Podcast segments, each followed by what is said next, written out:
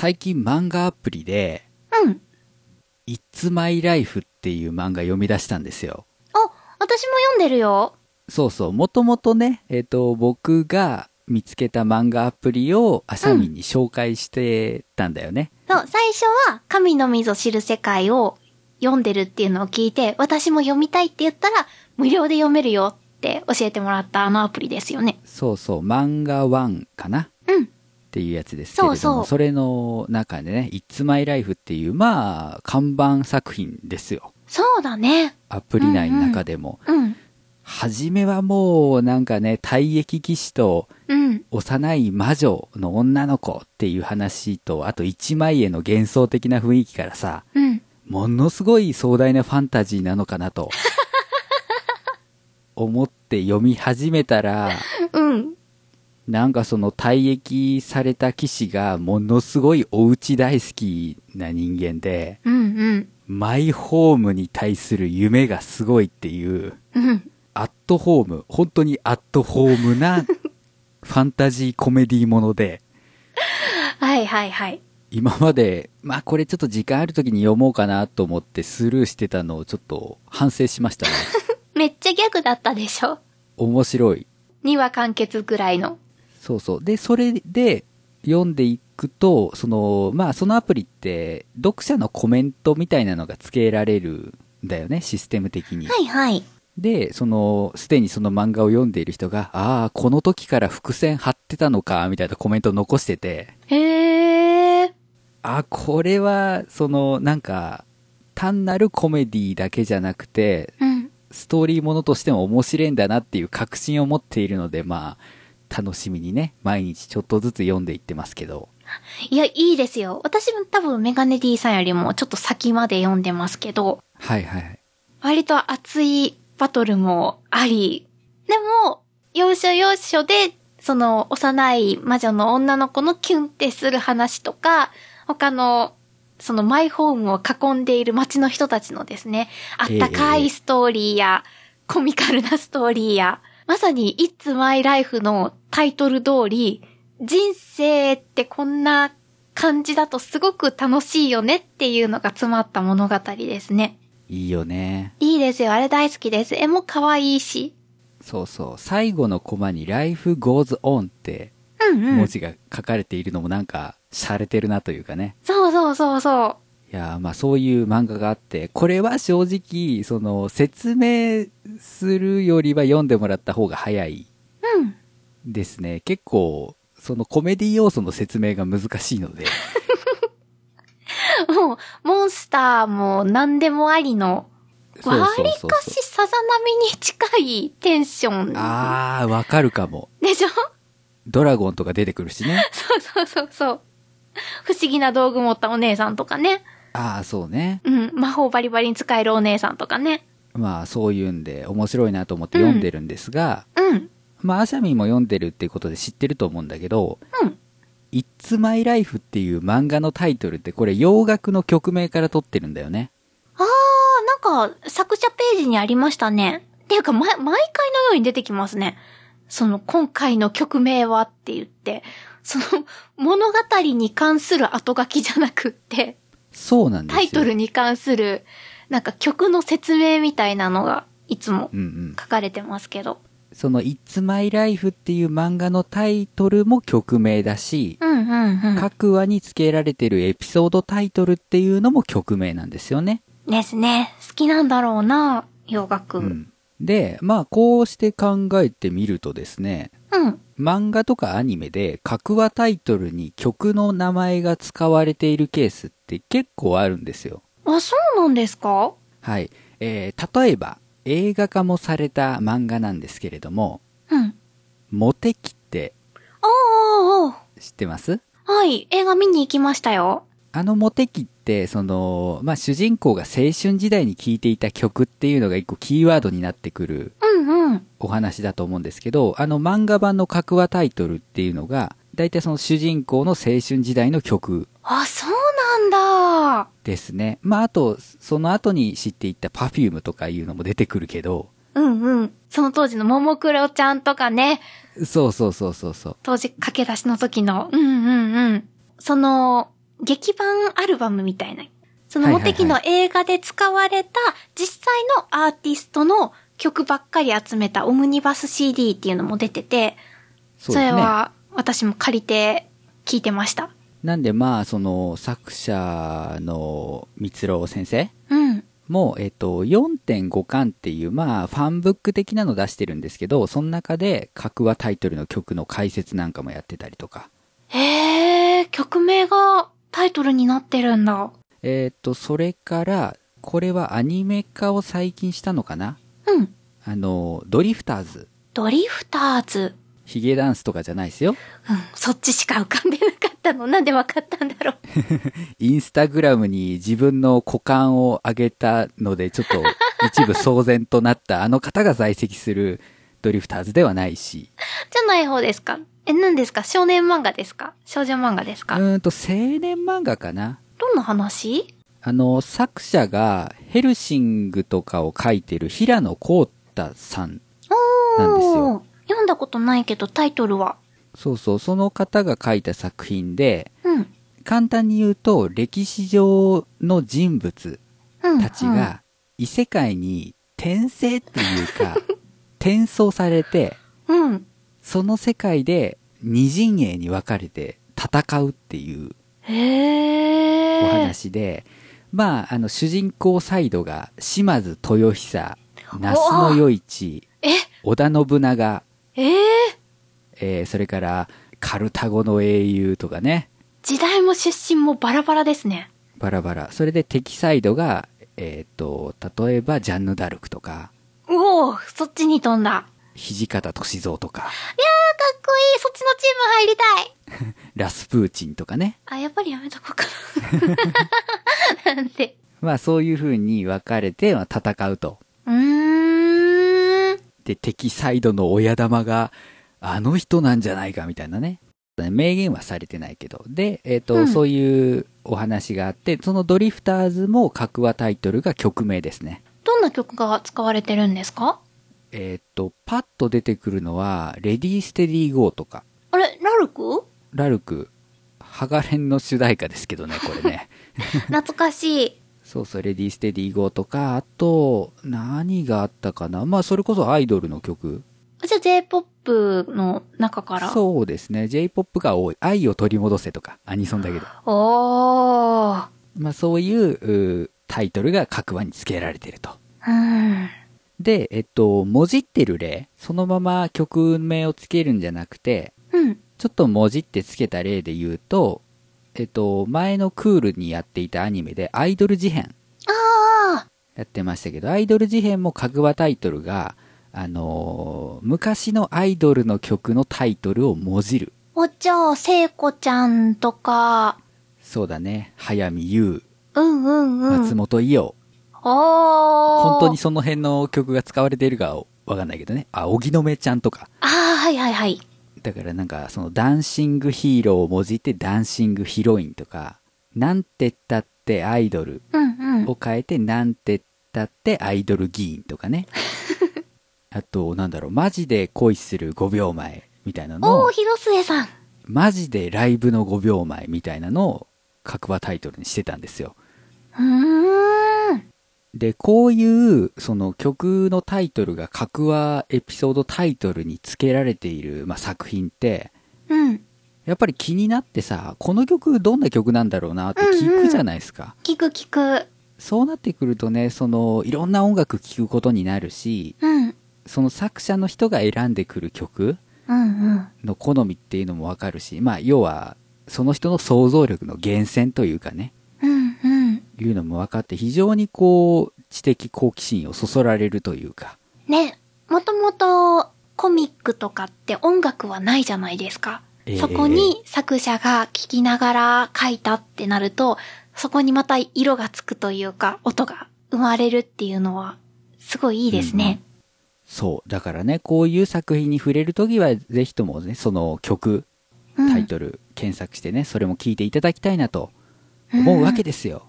いや、懐かしい。私もね、メガネ D さんの話聞いてて思い出した。私の場合、はい、ちっちゃい頃は、もうずっと少女漫画を読んで育ったんですけど、うんうんうん、少女漫画って、コミックになると、左端の柱部分に、作者の近況とかを何ページかに1回ずつ書いてるスペースっていうのがあるんですよ。うんうん、わかるわかる。わかるわかるもともと、その本誌掲載の時に、広告とかが入ってたところに入れるんだよね。そうなんです。そこに、割と作者さんが聞いていたアーティスト、この話を書くときはこれ聞いていたんですよ、みたいなのが書かれていることがあって、はいはいはい。それを見て、ちっちゃい頃はわかんなかったけど、大きくなって読み直すと、アーティストさんこの人書いてたんだとか、読み直してやっとリンクするというか、なるほどね。うん。それを思い出してちょっといいなって思いました。なんか漫画家さんのところにはファンから届くそうですね。私のおすすめ曲なんですって言って。あー、まあ確かに。うん。耳は開いてるからね、仕事中ね。そう。で、職場でかける CD、これ私のおすすめセレクトなんです。聞いてくださいっていう感じで届いたりもするそうですよ。いいなぁ、いいなぁ。そういうわけでですね、まあ、はそのコンテンツの作り手の方の雰囲気もわかるし、うん、自分の音楽的な知識も増えていくということでね、うん、うん、ぜひともね、曲調べて聴いていただきたいなとうん。思うわけですよ。思うわけですよ。マガラジも。でしょ？強引な持っていき方をしましたね。でもそうです。あの、和がらじをね、実はね、元ネタがあったりするんですよ。わかりにくいのだ、これ。え、えー、メガネ D さんってどういう発想してるのかなっていうのをね、考える上でもその、えー、格はタイトルの元ネタとか探していただきたいんですが、はい。まあ、正直僕の場合は歌詞検索サイトで検索してるので、全然バックボーンは見えないんですけどね。ええー、おすすめ曲じゃないの？初恋峠でゲラゲラポーなんて絶対僕のルーツじゃないからね。マガラジは、面白いタイトルの付け方してますよね。振り返れば。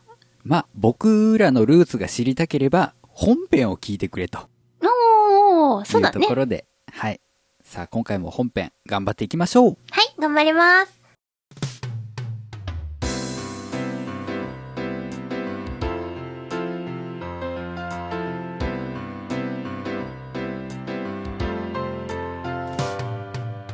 マガラジ作曲の話をするラジオこの番組は作詞作曲のお勉強をしたり実際に作詞作曲をしたり作曲をしている人にインタビューをしたりするポッドキャスト番組ですお送りするのは私メガネ D とあしゃみんこと佐藤あさみです。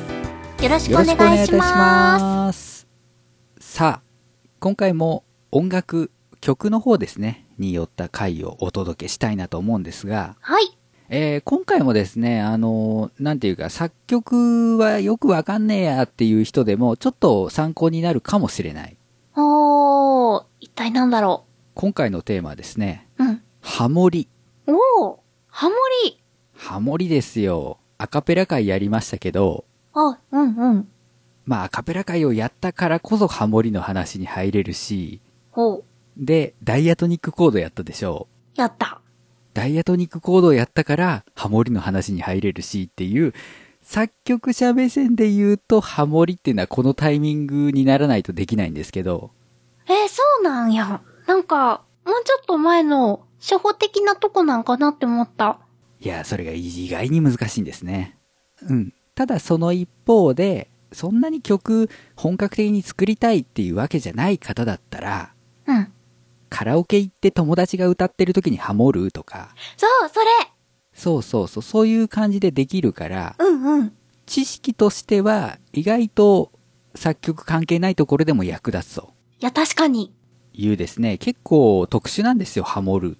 ハモリパートっていうのはね。なんで、えー今回はその自ハモはい。を特に中心にやっていこうかなと思います。はい、わかりました。さあ、今回資料相変わらずご用意しておりますので開いてみてください。はーい。さあ、今回のテーマは、平行移動を使って自ハモを作るっていうものですね。平行移動？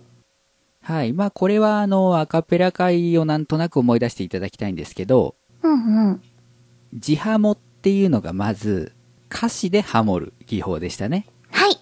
えー、だから、メインボーカルの人が歌っている歌詞と同じ歌詞でハモっていく。うんうん。っていうわけなんですが、その場合、まあ、メロディーと同じ数だけ音符が並ぶわけですよ。ハモる人の楽譜にも。うんうんうん。で、その時に、メロディーを元にして作られるハモリパートと、コードを元にして作られるハモリパートって2パターンあって。え？違うの？えっと、コードを元にすると、例えば、僕のポッドキャストだったら、PC に音声ファイルが、みたいな単音が続くとか、うん、全体でその小説に割り当てられたコードをコーラスで作るように作っていくっていうパターンもあれば、その単純にその同じような動きをして、うんうん、メインボーカルよりちょっと下で歌うとか。それがハモリだと思ってた。両方あるんですね。で、コードを元にしたコーラスっていうのは結構使い方が限定的というか、それこそアカペラグループがやったりとか、うん、その伴奏が少ない時にコーラスでも和音を強く出しましょうっていう時に使うんで、うん、で、これどっちかというとコード理論寄りなんですよ。うんうん、だからちょっと分かりにくいし、その使う機会があまりないかもしれない。一方、メロディーをそれこそ平行移動っていうのはメロディーの動きをそのまま平行移動させてやって、うん、歌うと大体ハモれると、うんうん、メロディーが上がったらコーラスも上がる、うん、下がったらコーラスも下がるみたいな風に。同じような動きをするパートを作ってやってハモリパートとするっていうのがまあ平行移動っていう意味なんだけど、うんうんそう。だから今回は、まあ、コードの話も当然出てくるんだけど、メロディーを元にしたハモリパートの作成がメインだね。はい。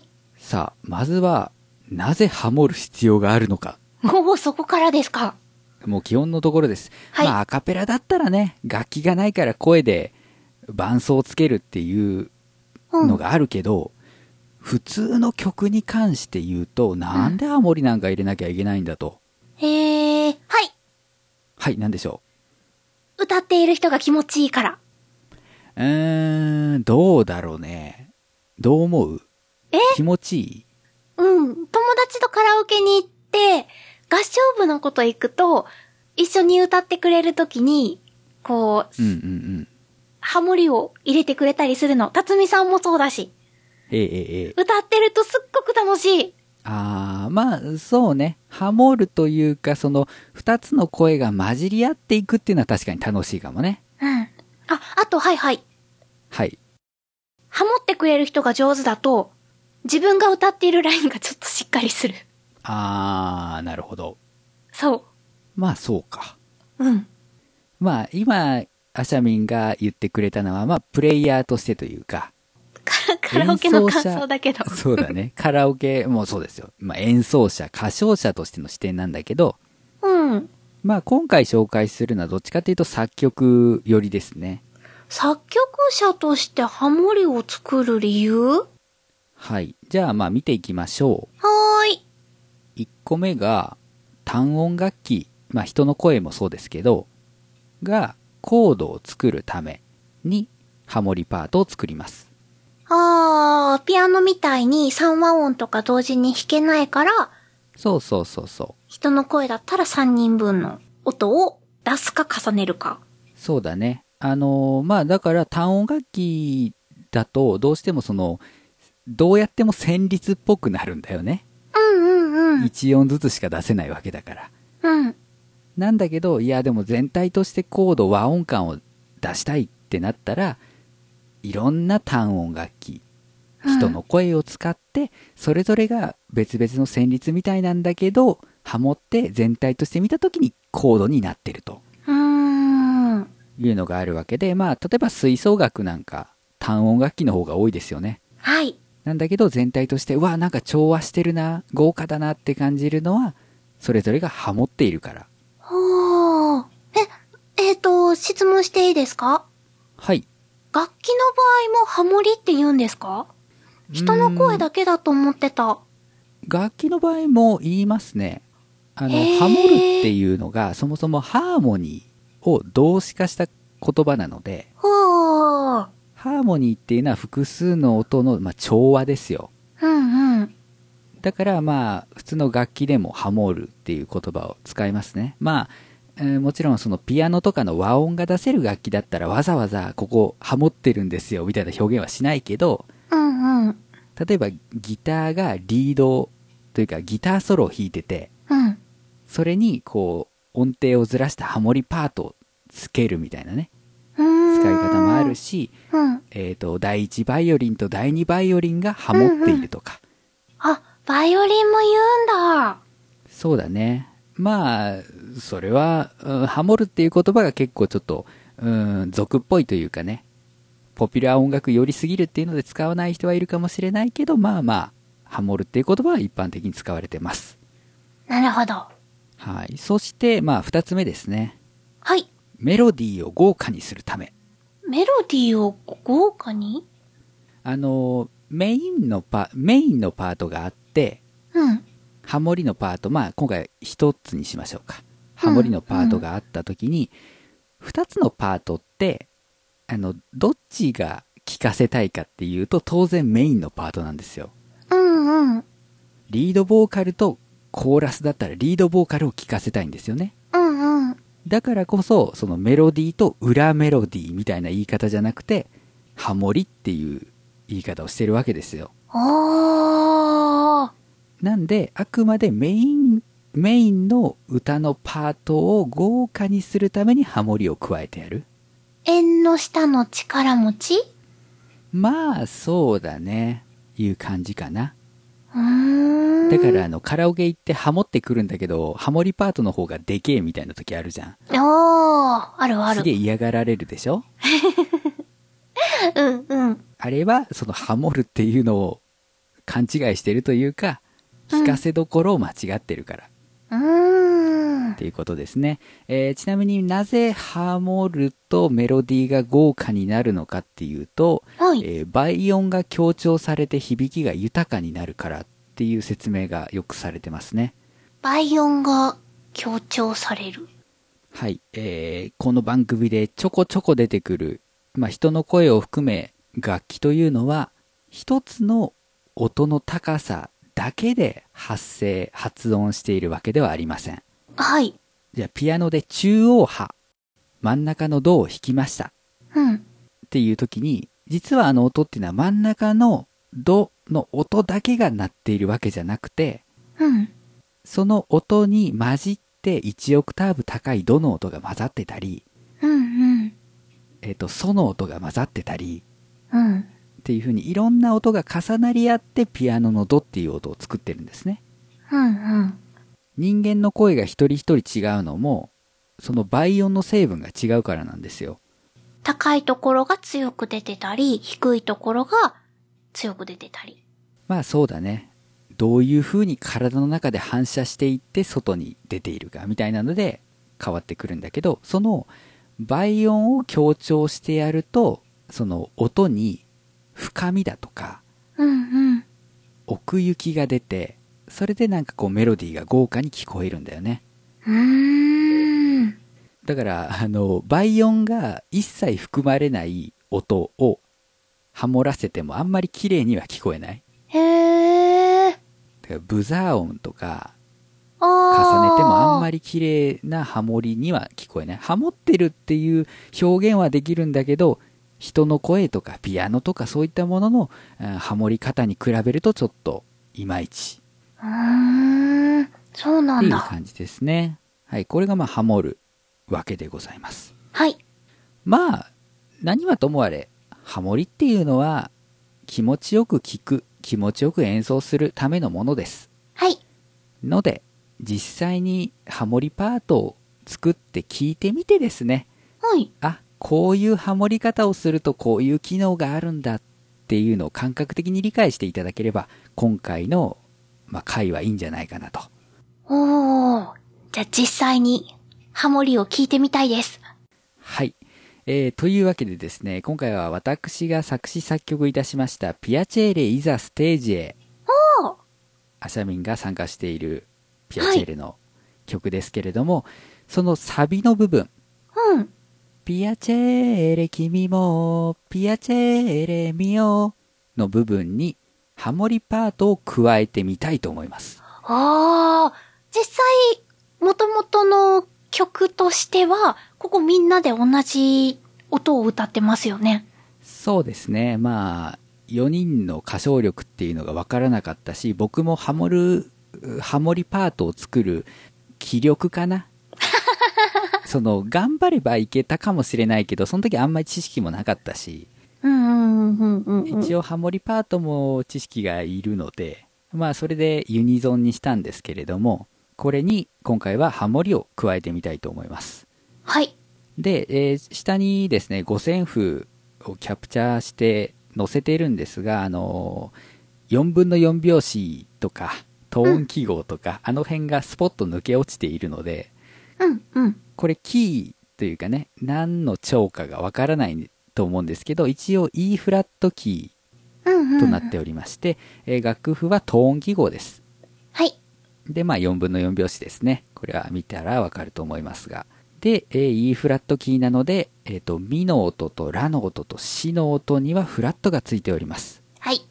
えー、これがあまりわからないよっていう方はですね、5度鍵表とかを見ていただくと E フラットキーの調合の付き方、わ、えー、かると思います。で、一応コード進行は、えー、1番目のコード、4番目のコード、6番目のコード、2番目の、まあ、えー、コードをメジャーコードにしてみましたっていうようなコード進行になっております。へー。まあ、これは形式的なものですね。さあ、えー、で、元のメロディーが下に載っているものです。実は私も楽譜を見るのは初めてです。そうですね。えっ、ー、と、リードを入れた状態で送ったんですよね。耳コピーだけで歌ったね。そういえば。アイドルらしくね。はい。楽譜見て歌わせるアイドルって結構少ないらしいですよ。え、そうなん？どこ、誰がやってたかな？でもね、やってないグループの方が挙げられると思う。えー、歌手ってみんな楽譜見て歌ってるんだと思ってた。有名なエピソードで言うと、うん。スマップの木村拓哉さん。うん。はですね、あの、ファンに指摘されるまで、うん。その曲が、えー、8分の7拍子だっけな。4分の7拍子かなっていう、ふ、普段の表紙ではないことに気づいてなかったんですよ。あ、そうなんだ。で、なんかダンスを踊るときに普段とリズムの取り方が違うなと思って、うんうん。で、ようやく納得したと。え えー、ギターも弾くのに。そうそう。だから、なんていうか、もう実際に SMAP が歌う前に、仮メロを歌って入れてくれる人がいて、仮歌を入れてくれる人がいて、うんうん、それを聞いて体で覚えていくので、楽譜は全く読まないっていう人もいるね。で、まあ、木村さんはギター弾くけど、あれはだいたいコード弾きなので、うん、コードネームだけ見ればいいわけですから。ああ、そっか。そうそう。まあ、で、そういう感じで、ピアチェーレの曲もお渡ししたので、楽譜は確かに見るの初めてかもしれませんね。はい。では、このメロディーにハモリをそれぞれ加えた音源を作ってみましたので、聞いてみたいと思います。はい。えー、ハモリパートをメロディーから作るっていうのはもうパターンが結構決まってるんですよね。うんうん。えー、3度、5度、6度、まあ、7度。うん。あたりの数字が出てきます。3度はよく聞くな、耳にするな。音楽理論わかんなくても3度上とか3度下っていう言葉聞いたことがあるかもしれませんね。あるある。で、えっ、ー、と、このドなんですけれども、はい。これ、まあ、ちょっとぐらいは触れたかな。そのスケールの中で何番目の音みたいなことなんですよね。うんうんうん。ドを1度としたら3度上っていうのはミですと。ド、レ、ミ、ミですとかね。うんうん。で、3度下っていうと、ド、シ、ラ、ラです。みたいな感じなんですよ。うんうんうん。で、この曲に関して言うと、その、ドレミファソラシドじゃなくて、ミーラーシにフラットがついてますから、はい。ミーフラットからスタートするその1オクターブの音。で、うん、えっ、ー、と、何番目の音をハモリに使うみたいな指定が度数なんですね。うん。まあ、あの、下の楽譜なんか見ていただくとわかるんですけど、五線譜だったら単純に1個開けて音符を置けば、3度上、3度下のハモリが作れます。おお、お団子状態。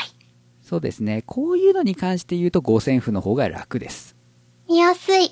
というわけで、まずはですね、よく使われる3度下のハモリを聞いていただきたいと思います。はい。えー、スカイプのね、システム音こう、共有っていうのがね、非常に便利だ。新機能イエーイこっちで流したら、シャミンも聞いてもらえると。はい。えー、まずは3度下のハモリです。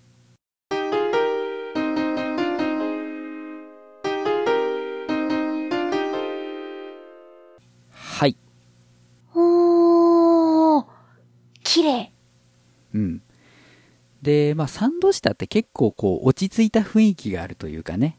うんうん。で、メロディーが一番高いところになるので、うん。そのメロディーの邪魔もそんなにしてない感じがするというか。うん。あんまりこう、ハモリが前に出てこない。そうそうそうそう。よく聞くと歌ってるかなとか、いうことが結構ありますね、うん。アーティストさんの曲でもそうですよね。主旋律がドーンと大きくあって、よく聞くと、あ、後ろでハモってたっていうのはサンドした。そうそうそうそう。まあ、こう、地味な存在なんですけれども、まあ、落ち着いた雰囲気でちょっとサウンドが、まあ、この場合は奥行きというかね、うんうん、そういうのが感じられるようになるのがサンド下です。で、その下にですね、サンド下の中でも修正って書いてる楽譜があると思うんですけど、はい。えー、上の楽譜は普通にサンド下をそのままつけただけなんですが、うん、これですね、まあ、上にコード、その小説のコードが載ってるんで、それ見ていただくと、1小節目 E フラットの小説なんですけど、うんうん、加えたハモリがですね、どの音が非常に多い。メロディーがミのところに、どの音を3度下で置いてるというか、うん、まあメロディーがミフラットのところにドを置いてるわけですよ。うんうん、で、じゃあこの小説、そのコードだけじゃなくて、ハモリパートとかメロディーパートもコードを構成している音だと考えると、うん、これ、どの音を E フラットに加えると、c マイナーセブンスなんですよね。なので、ちょっと一小節目が暗い感じがするんですよ。うん、うん、うん。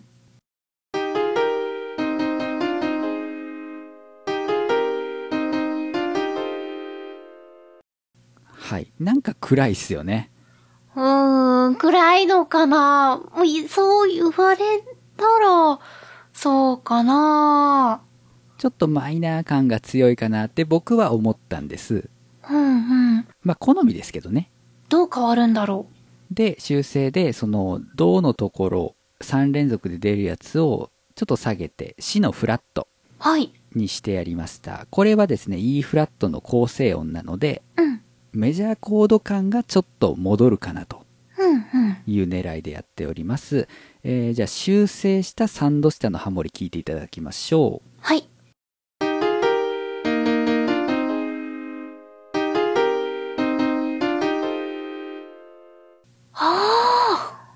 全然違う雰囲気変わりましたよね。うん。こういう風に修正してやると、ちょっとメジャーコード感というか E フラットの小説なんだなっていうのが分かりやすいし。うんうんうん。まあバックの音も、その、まあメジャーコードっぽいバッキングするだろうから、こっちの方が合うんじゃないかなと僕は思って、こういう修正を加えました。はあ。あって最後のミーのハモリの銅が変わってないのは次の A フラットにつながるから？そうだね。銅が構成音だから。そうそう、構成音だし、ここはいいかなっていうのと、うん。あとまあメロディーもそうなんだけど、小説の最後の方っていうのはそこまで意識しなくても、うん。次のコードに移るための準備みたいな感じで。先週も言ってた。そうそう、自由に使っても大体大丈夫なんですよ。うん。なんで、あの、ちょっとこう、C の C フラットでハモリを入れると、今回ピアノの音源でやってるんで、ちょっと強く出すぎるかなって思ったんで、うんうん、えー、最後のところは銅にしてますね。へいやでもなんか、ハモリとしては、難易度が上がりますよね。うん、まあ、平行移動ではないんでね。ねみーから3度下って、スッと出すんじゃなくって、そこからさらに、もう、もう全音分か、下げなきゃいけないんだ。まあそうですね。ハモリパートを作るときは、そういう歌いやすさっていうのも非常に重要になってきますね。はあ。あとまあ、これ、その度数でちゃんと説明しているのは、はい。あの、カラオケで、ああ、3度したっていうことは、まあ、ラの音だから、ドから比べると、1、2、3、あ、半音3つ分だから、キー3つ下げた時のメロディーを歌えば、そのままハモリパートなんでしょって勘違いする人がいるんですね。うんうんうん。本当の意味で平行移動をすると、ハモれません。どっかで E フラットのキーで使わない音というか、あんまり出てこない音が出てきちゃって、うん。ぐちゃぐちゃってなっちゃうことがあると。使っちゃう。そう。なんで、まあ、サンドしたっていうと、ああ、歌えるよって思ってても、一応曲作るときは確認した方がいいですね。はい。わかりました。カラオケとの違いはここですね。えー、そして、じゃあ、3度下をやったので、今度は3度上ですね。上？上はどうなるんだろう？はい、じゃあ聞いていただきましょう。はい。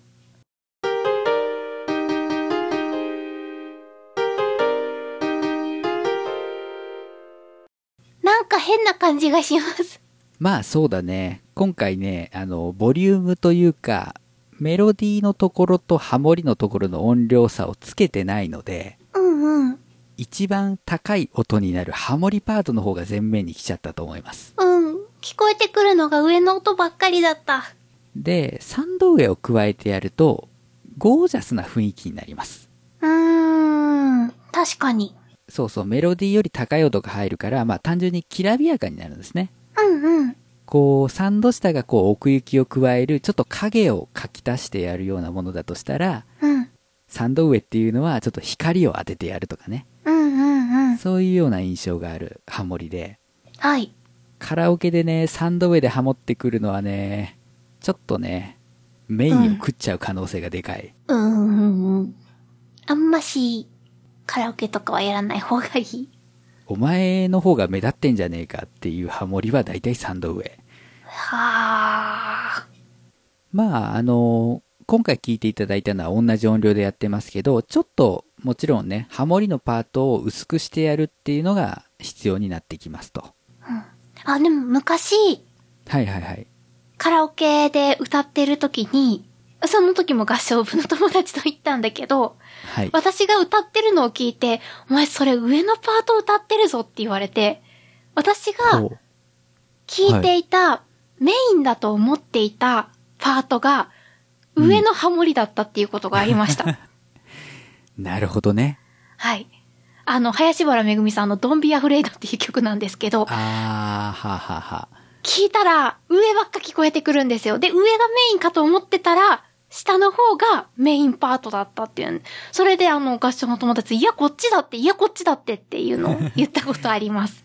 そうね。ハモリによって倍音の響きが豊かになるっていう話が関連してくるんですけど、うん、3度上を加えた時って、どっちかっていうと3度上の音の方がね、倍音が強調されている印象があるんですよ。だから、こう、まあそう、わかりやすくやってやらないと3度上の方がメロディーに聞こえてしまうっていうのはしょうがないかもしれないね。うん。高い方が倍音が届きやすい。聞き取りやすい。というか、あの、低い音の方に高い音の倍音が含まれているっていう感じかな。えどういうこと？えっ、と、まあ、オクターブがわかりやすいからオクターブの話するんだけど、うん。1オクターブ上の音をハモリで加えます。ってなったら、うんうん元の音の倍音には、その、1オクターブ上の音っていうのが入ってるんだよね。なので、一番大きく出る音プラス、うん、もう一個の音の2番目に強く出る倍音っていうのが重なるから、すごい強い感じがするんですよ。そうそう。一方で1オクターブ高い音の方にはその低い倍音っていうのはあんまり含まれてないから、1オクターブ下のね。うん。だから上の方がなんか増幅されてる感がある。ああ。ちゃんと理由があるんですね。音量バランスは考えてやらないといけないね。はい。で、えー、こちらも修正版があります。はい。まあ正直これは好みなんですけどね。うん、えっ、と、例えばですね、えっ、と、1小節目の最後の音から2小節目の頭にかけてのところを、ソからラに変えてますね。はい。これはまあ A フラットのためにラフラットにしてやったっていうのとか、うんうん。あとは、えっ、ー、と、c マイナーセブンスのところで、えっ、ー、と、レのところをミにしてやってる。うんうん。これ、あの、普通にレの音を入れてやると c マイナーセブンス9番目の音になるんで、うん。ちょっと4和音で c マイナーセブンスにプラスさらに9度の音を加えたら、和音ややこしくなるかなっていうので変えてみたんですけど、これは多分賛否両論だと思います。えー、そうなんだ。では聞いていただきましょう。修正版の3度上のハモリです。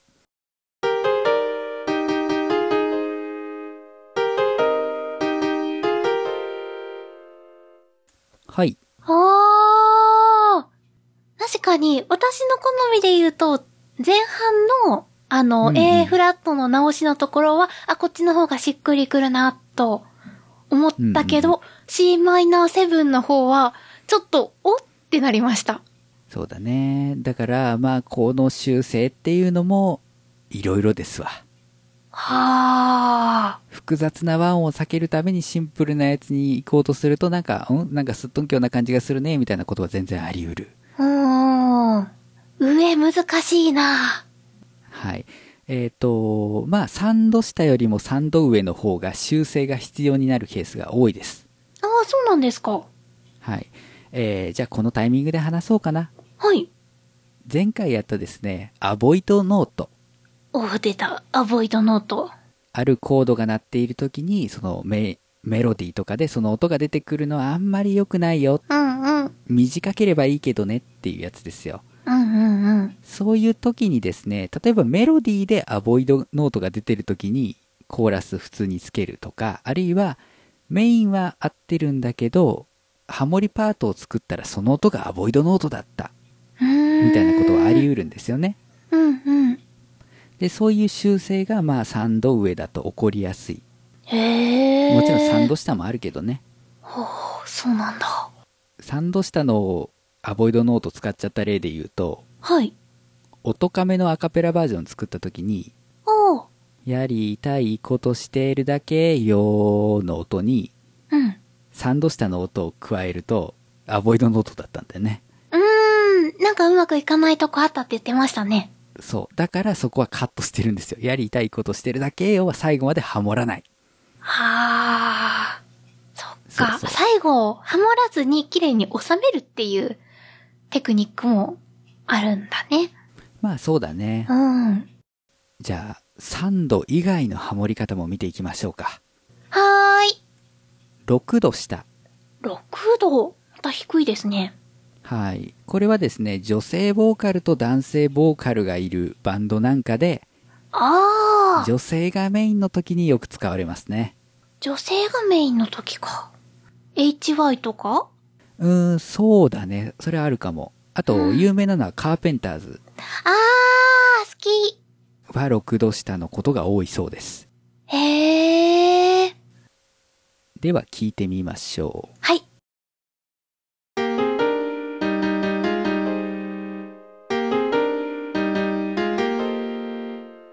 はあ、そこまで低いとは感じなかったよ。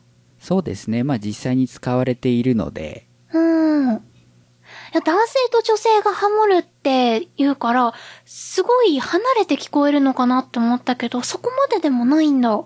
そうですね。1オクターブっていうのが8度の感覚なので、うん。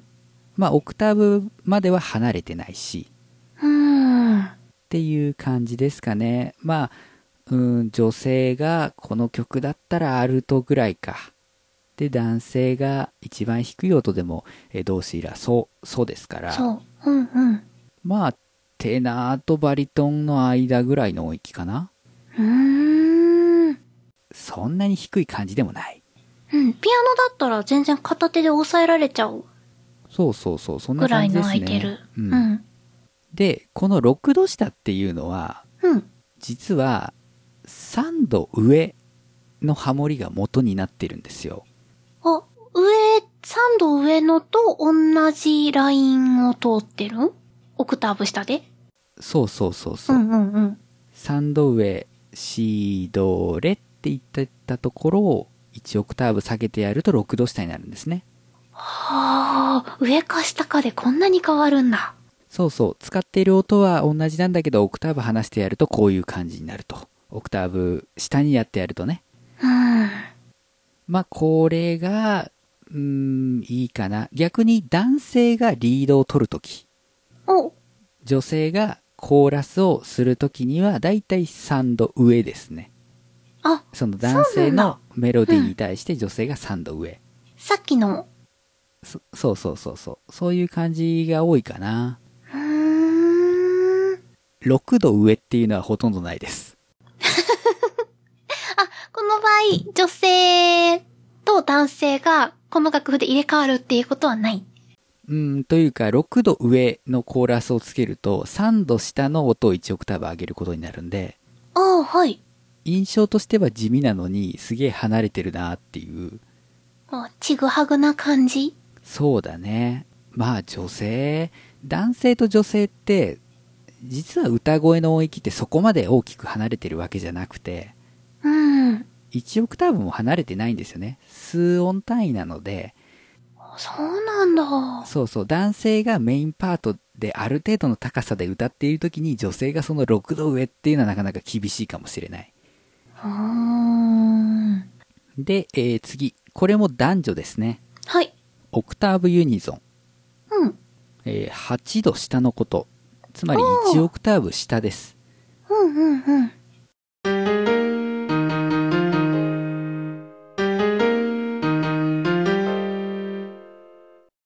すごい合唱感。そうだね。なんかこう、ハモっているっていうよりは、うん。ごめんなさい、僕高い音が出なかったんで1オクターブ下で歌いますよ感が出るよね。出てますね。そうそう。で、だからこれって、まあ、ハモリっていうかどっちかっていうとユニゾンに近いんだよ。うんうん。で、ねこれはもう作るのがものすごい簡単です。1オクターブ下げるだけですから。うんうん。相性も何もない。そうそうそう。で、まあ複数人で歌うときに、まあ威力を発揮するというかね。うん。う音亀フェスのアンコールのみんなで歌う音亀ですよ。ーんうんうん。あれはね、男女でオクターブユニゾンになってる人とか結構いる。うん。年によってね、ちょっと男でこの、うん、高さは厳しいな、下歌いますとか、うんうん。女性でこの低さは厳しいな、高い方で歌いますみたいな感じでね、うん。うやってたりしますが、まあ、おこれも一応ハモリです。ーん。なんか、すごく感動的な感じがする。そうね、技術的な感じじゃなくてみんなで力を合わせましたの方が強調されるよね。うんうん。だから複数人でコーラス重ねるんだったら1オクターブのユニゾンは入れてもいいのかなみたいなね。うん。アカペラグループだと最後の最後でベースがオクターブユニゾンをするみたいなことがあります。へえ。そうなんだ。さあ、そしてですね、5度の話に移りたいんですが、5度 ?5 度？5度。例えば、ドに対してのソとか。うん。これ、要はね、メロディーに対してパワーコードパワーコードって？覚えてるかな？ドミソってなった時の真ん中の音抜いちゃえ。メジャーマイナーの区別なんかないぜ。はいはいはいはい。その2和音ですよ。パワーコードっていうのはね。うんそのうんパワーコードをメロディーから作るほー。のが、例えば、えっ、と、5度上だね、それが。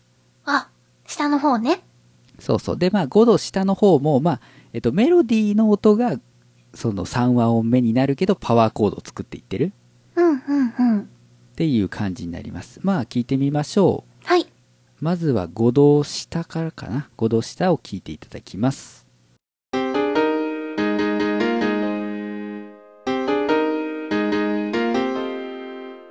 ーん。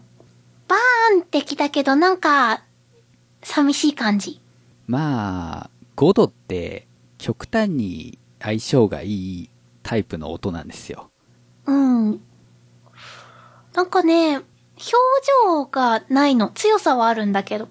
ああ、いい、いいですね。要は、3度上とか3度下っていうのは、長短があるので、そのマイナー感、うんうん、メジャー感がふわふわしてですね、うんうん、いろんな空気感が出るんだけど、うん、5度ってそのパワーコード作るからメジャーもマイナーもないんですよ。うん、うん、うん。音そのものの相性もいいしね。うん。で、一方で相性はいいんだけど、オクターブユニゾンほどしっかりまとまっている感じでもない。うん、そんな感じ。そう。なんでね、5度下、あのー、よく最近は使われるんですけれども、まあ、あんまり僕は使わないかな。へえ。はい。じゃあそのまま5度上も聞いていただきましょうかね。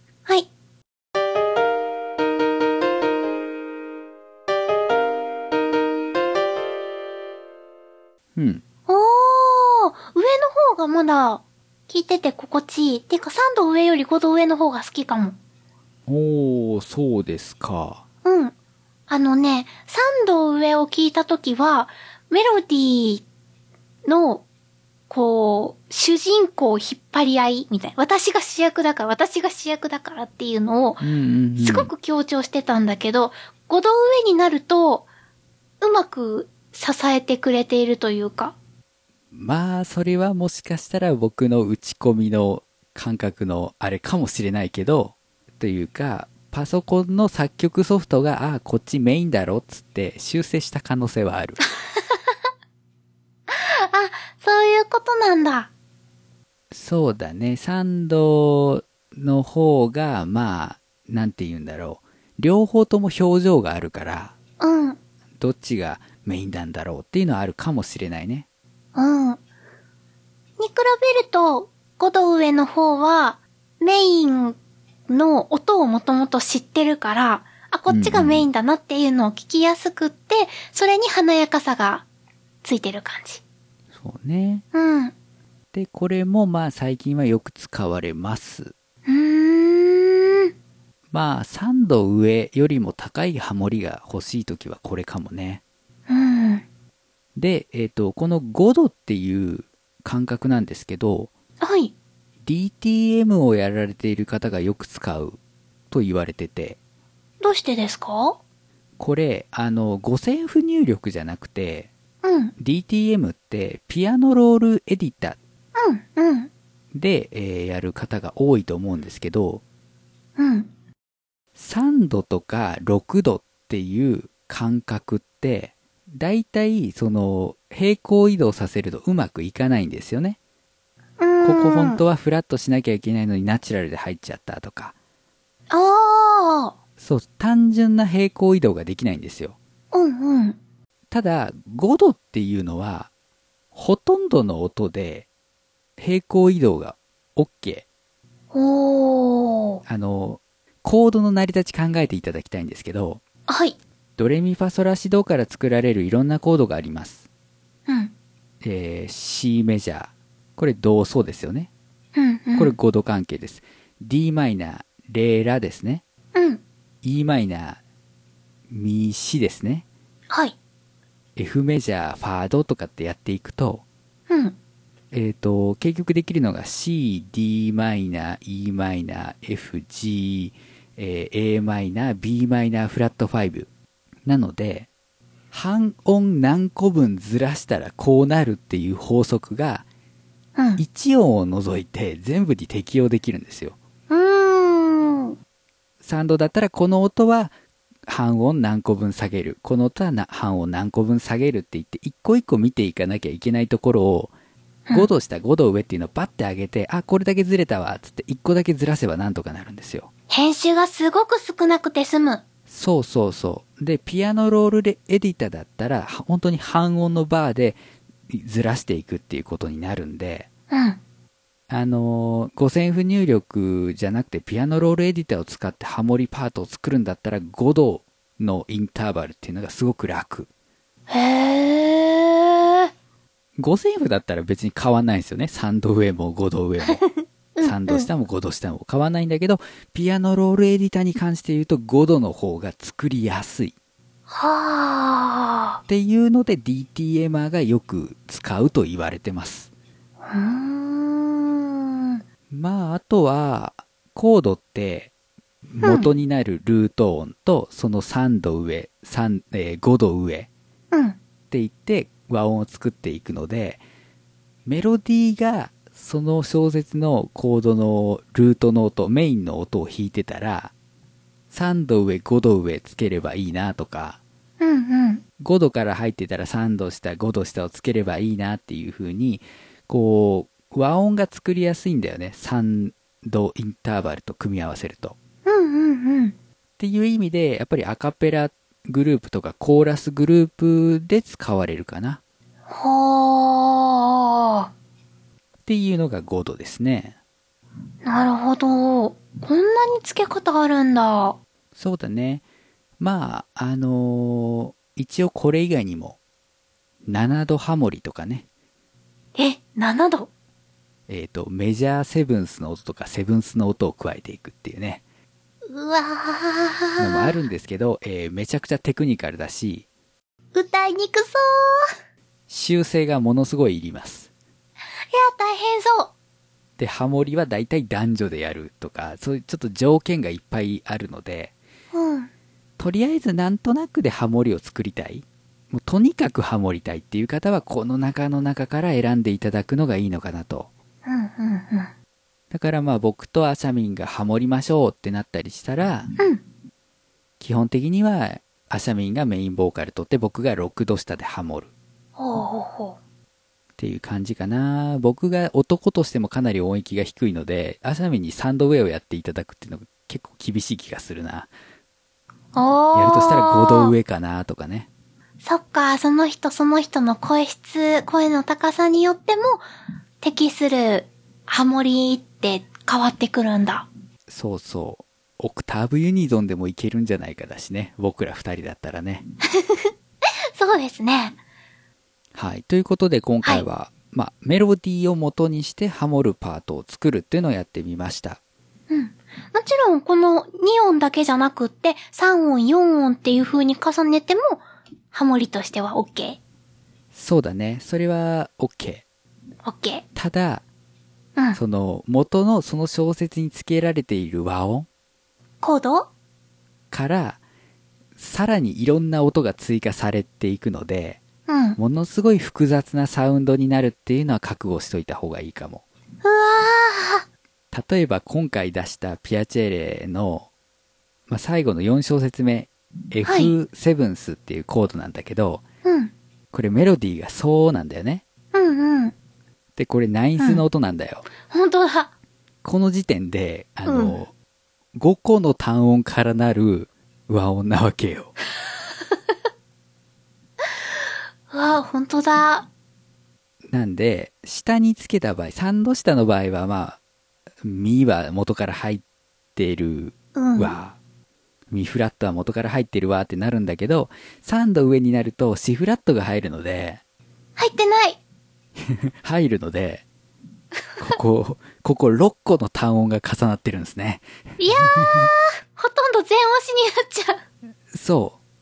あの、メロディーと和音っていうのですでに複数の音からなる和音ができているのにもかかわらずさらにコーラスを1枚2枚3枚ってつけていくとえこれジャズっていうような響きになる可能性はあるので、え、と複数やるときはかなりこう慎重に、本当に1音単位でやっていった方がいい。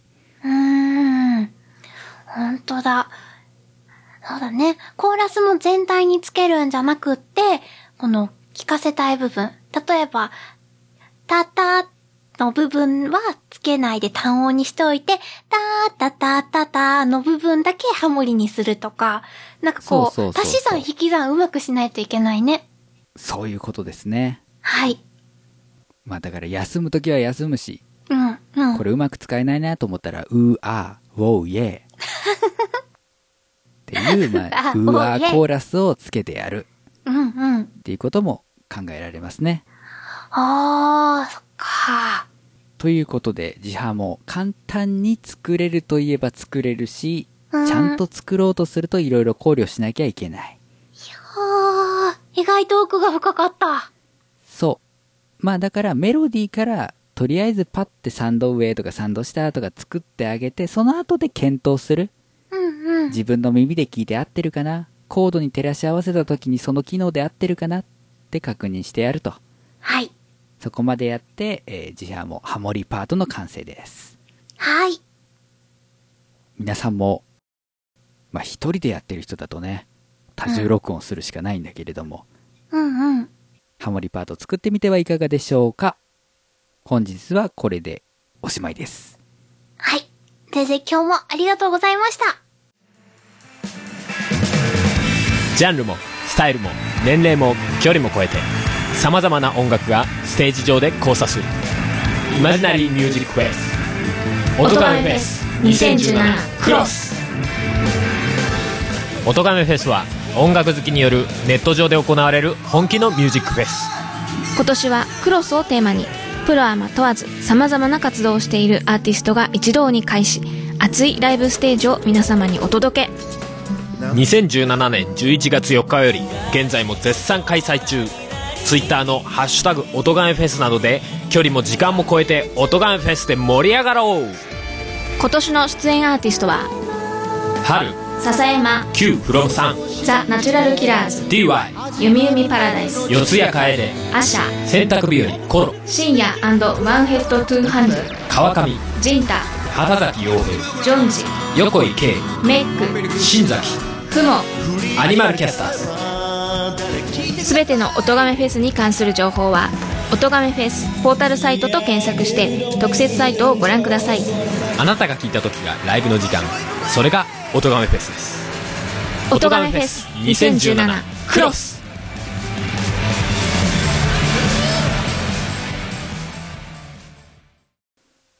マガラジ作曲の話をするラジオエンディングです。はい、エンディングです。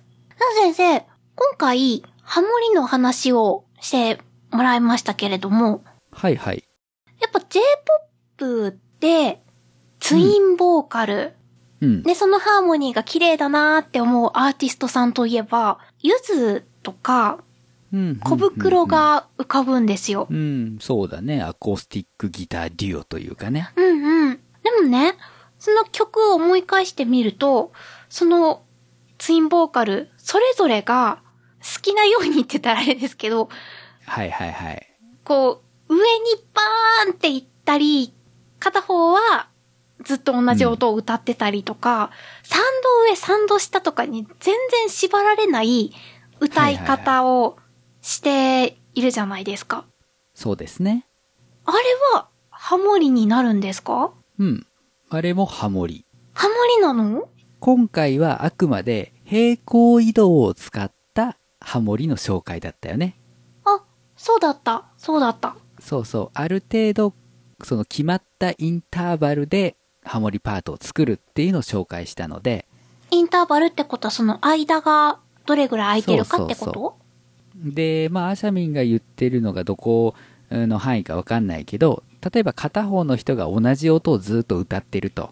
うんうん。いう時はおそらくその時になっているコードの構成音をなぞっているんじゃないかなと思うし、E フラットのところだったら、まあ E フラットなのか、えっ、ー、と B のフラットなのかっていうのをこうキープしてたりとか、うんうん。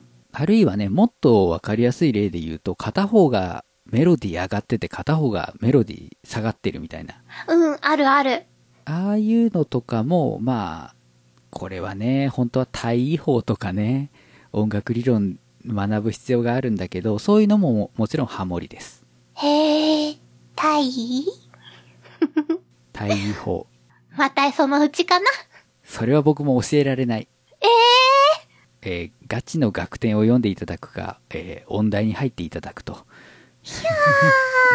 いう感じで、まあ簡単に言うと、その、サンド下とかサンド上っていうのは同じような動きしていくわけだから、うんうん。音と音との感覚がずっと一定なわけね。うんうん。それをこう、あえて、は、話してやる。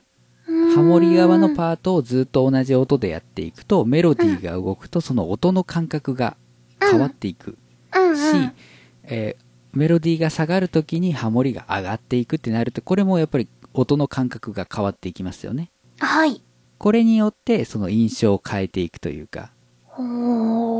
まあ要はその3度下で落ち着いた雰囲気から急に、もう入れ替わって3度上に変わるとか。今度ゴージャスにしてやるとか言って、こう自由に感覚を変えることによって、あのー、表情を変えていくみたいなことは当然あり得るよね。うん。その中でもやっぱりコードをベースっていうのは一緒なんですか？うん、そうそう。基本的にはね、メロディーも伴奏と一緒になってその小説のコードを作るものなので、うん。だから、平行移動、まあ、平行移動したからって言って必ずそのコードの構成音を使うわけじゃないっていうのは今回見ていただいて分かったと思うんですが、うんうん。まあ、その別々の動きするときもやっぱりコードっていうのは非常に重要になるね。うん。あ、じゃあ、ついでにもう一個聞いてもいい？はい。ジハモって、メロディーの音と同じ数だけ、えっ、ー、と、ハモリを入れるっていうのがジハモだったじゃないですか。そうだね。でも、たまに、メロ、メインメロディーは、あーって伸ばしたままだけど、ハモリの方が、あーって、下がる、うん、なんか音数が増えている。はいはいはいはい。うん、動いたりしているっていう時もありますよね。これもハモリでいいの？うん、ハモリだし、うん。えっと、音の高さっていうか、うん。歌詞の音だね。同じ歌詞でハモってやれれば、それは自ハモです。途中で音が上がったり下がったりしても。はあ。じゃあ先に歌詞なんか、早めに全部言っちゃうとかは あ、それは、それは違う。それはなんだろう。裏メロだったりとか、後ろにずらしたら臨床だったりとか、ああ。自ハモではないね。違うんだ。じゃああの、有名な、もみじとかのハモリは、あれは自ハモじゃないんだ。秋の夕日に、のやつで、最後の方に、数ある中に、かなんか、入るんですよ。追いかける方が、ちょっと早く歌詞言って、メインボーカルに追いつかなくっちゃっていう、ダダダダダダって入る。これはもちハモじゃないんだ。ジハモっていう扱いじゃないと思う。ああ、別メロディーで重ねてある？そうだね。ハモリ、は、コーラスパートってほんと色々だから、うんうん。別の主旋律を歌ってるみたいなこともあるし、うん。単純にコードを使ってる時もあるし、メインボーカルの後ろでラップをやってるみたいなのも、まあ広く言えばコーラスだし。ああ、そっか、後ろでラップ言っててもいいのか。そうですよ。あるね、最近の J-POP そういう曲多いね。あと、メイン、メインボーカルというか主旋律が3つあって、うん。同時にやるとか、歌うとか。ああ、カラフィ長そうだ。そういうのもあるし、だから、もう一概にその、これはこうでっていう言い方もできないし、うん。自ハもだからこうしなきゃいけないっていうのじゃなくて、結果的につけたコーラスパートが自ハモになったり、うん、追っかけになったり、うんうん、裏の主旋律になったりっていうことですね。ただそれはさ、そういう風に書こうっていう意思があるじゃん。おあります。そう、なんとなくコーラスつけたいなっていう人が、うんうん、つけるタイプのものではないじゃない。うんうんうんうん。なので今回は処方としての自販をやったのよ。そっか。ここを押さえておいてまたさらに発展で作りたいようにいろんな選択肢があるよってことなんだ。そうそうそう。コードの和音から作っていけばど、どんなんでもいいんですよ。うんうん。別のメロディーを作った感じにしてそれを重ねていくっていうのでもいいんですよとか。うんうんうん。うわ、コーラスでも何でもいいんですよ。ただそれをさ、カラオケでやられたらうぜえでしょ。うぜえです。うぜえ。シンプルに自販をしてこいよ、サンド下でよ。ってことになるから、はい。まずはこれかなっていうので平行移動の自販を教えたに過ぎない。ああ、じゃあここはもう本当に一歩踏み出したところです。ね。そう。こっからです。ここから。まあ、アシャミンはね、あの、 Two of Us の C メロで感じましたけど、はい。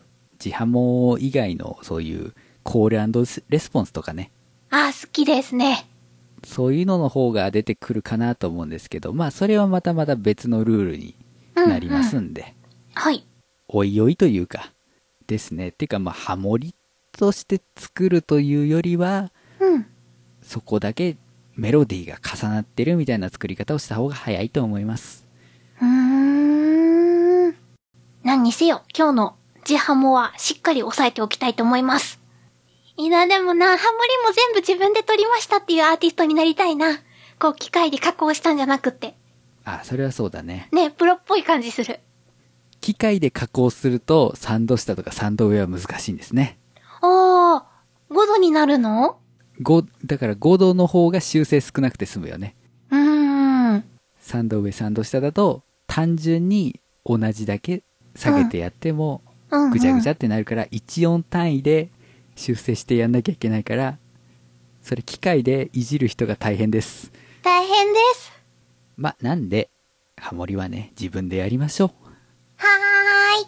はい、えー、マガラジでは皆様からのメッセージをお待ちしております。番組へのご意見、ご感想、それから、えー、質問なんかも募集しております。メールアドレスはすべて小文字で最高段アットマーク gmail.com saikohdan アットマーク gmail.com です。ブログにございますメッセージフォームもご利用ください。ツイッターにはハッシュタグがございます。ハッシュマガラジ、漢字の曲にラジはカタカナとなっておりますので、こちらもご利用くださいませ。お知らせです。はいえー、音亀フェスコンピレーションアルバム2016バージョンが発売になっております。えー、私、メガネ D のあの名曲 XIZ をですね、アヤコングさんが大胆アレンジしたバージョンも含まれておりますので、ぜひともお買い求めください。イェイマガラジ作曲の話をするラジオ、この番組、今回もお相手は私、メガネ D と佐藤あさみでした。それでは皆さん、また来週。拜拜。